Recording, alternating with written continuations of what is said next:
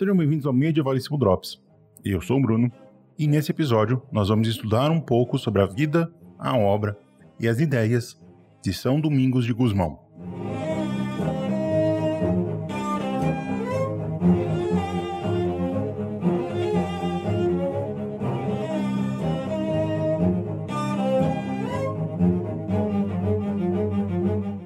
cristianismo católico do século XII foi marcado profundamente por duas figuras com uma potência incrível: Francisco de Assis, que já foi alvo de um drops aqui do Medievalíssimo, o link está na descrição, e Domingos de Gusmão.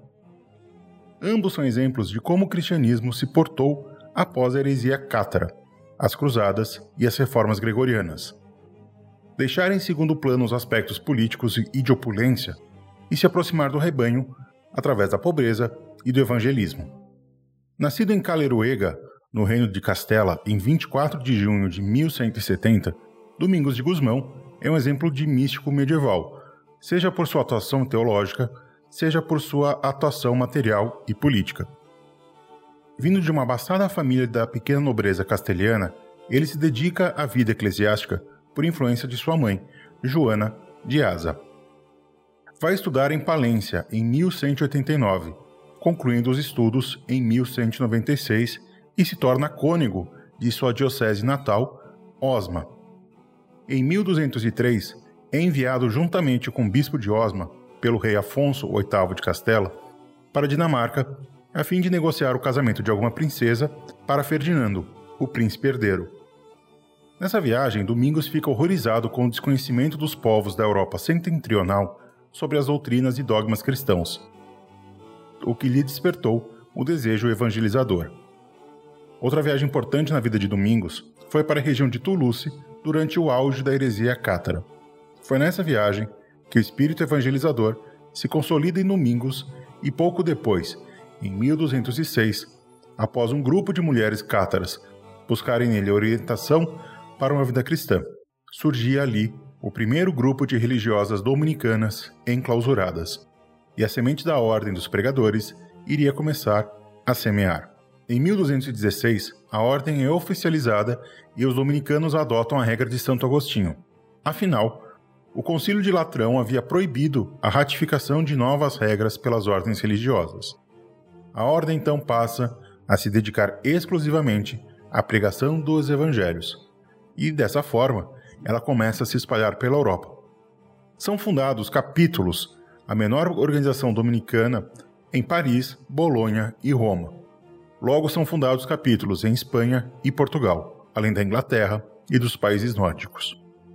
Em 1221 é organizado o primeiro capítulo geral dos dominicanos, onde é adotado um regime democrático de organização, onde o mestre-geral da ordem seria eleito pelo capítulo geral, que por, sua vez é eleito pelo capítulo provincial, que sua, que sua vez é eleito pelo capítulo dos definidores, que é eleito por todos os membros da comunidade onde ele está localizado.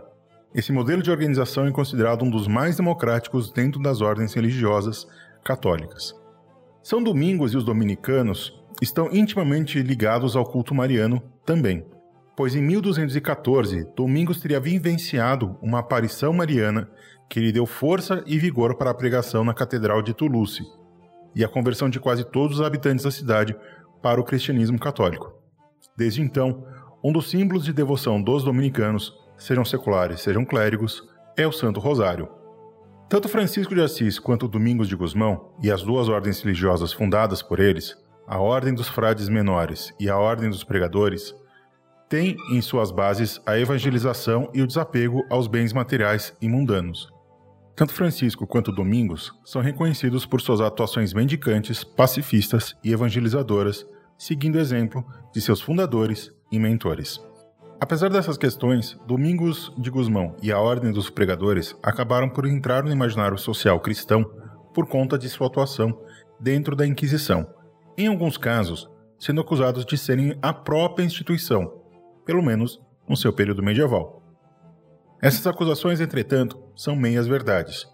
O Papa Gregório IX institui o Tribunal do Santo Ofício em 1233, ou seja, 12 anos após a morte de Domingos de Gusmão e 17 anos após a fundação da Ordem dos Pregadores.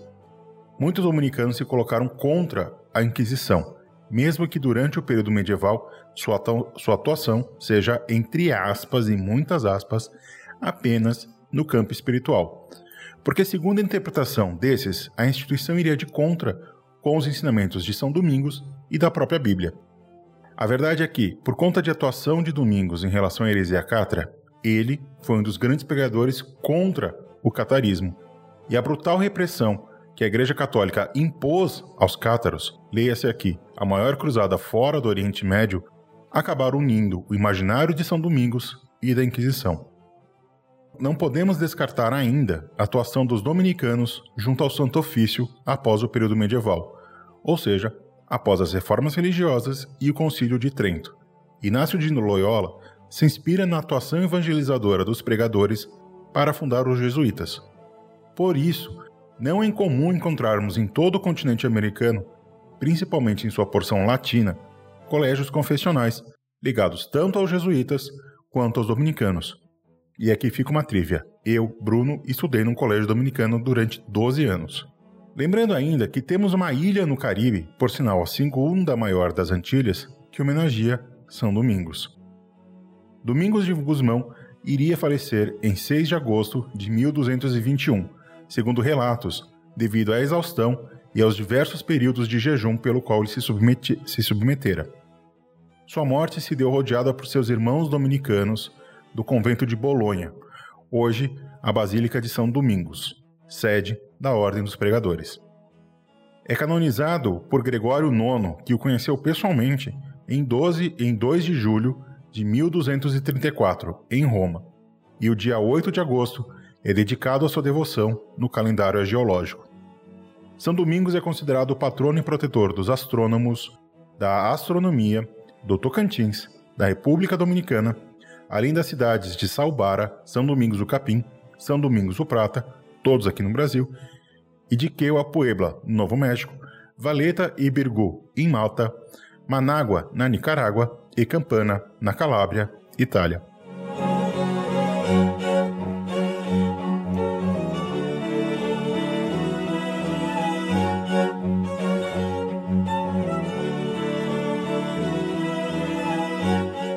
Se você gostou aqui desse Drops e quer que o Medievalíssimo continue a produzi-los e ajudar a Clio Podcasts a continuar produzindo cada vez mais e melhores conteúdos para vocês, pense em nos financiar. Para isso, você tem duas formas. A primeira é através do nosso financiamento coletivo lá no Catarse. Entre em www.catarse.me Clio e conheça as nossas condições de financiamento, nossas faixas de financiamento, nossas metas e as recompensas. Entra lá, a partir de R$ reais você já ajuda esse coletivo de professores, historiadores e museólogos a se manter no ar. Outra forma é através do PicPay. Lá, entrando em arroba Clio História e Literatura, se você tiver algum dinheirinho sobrando, manda aqui pra gente. Qualquer dois centavos é muito bem-vindo. Também não nos deixe de seguir nas redes sociais, tanto do Clio quanto do Medievalíssimo. Nós estamos presentes no Twitter, Instagram e Facebook. Era isso, meus amores. Um beijo para todos, todas e todes, e o resto é vida que segue.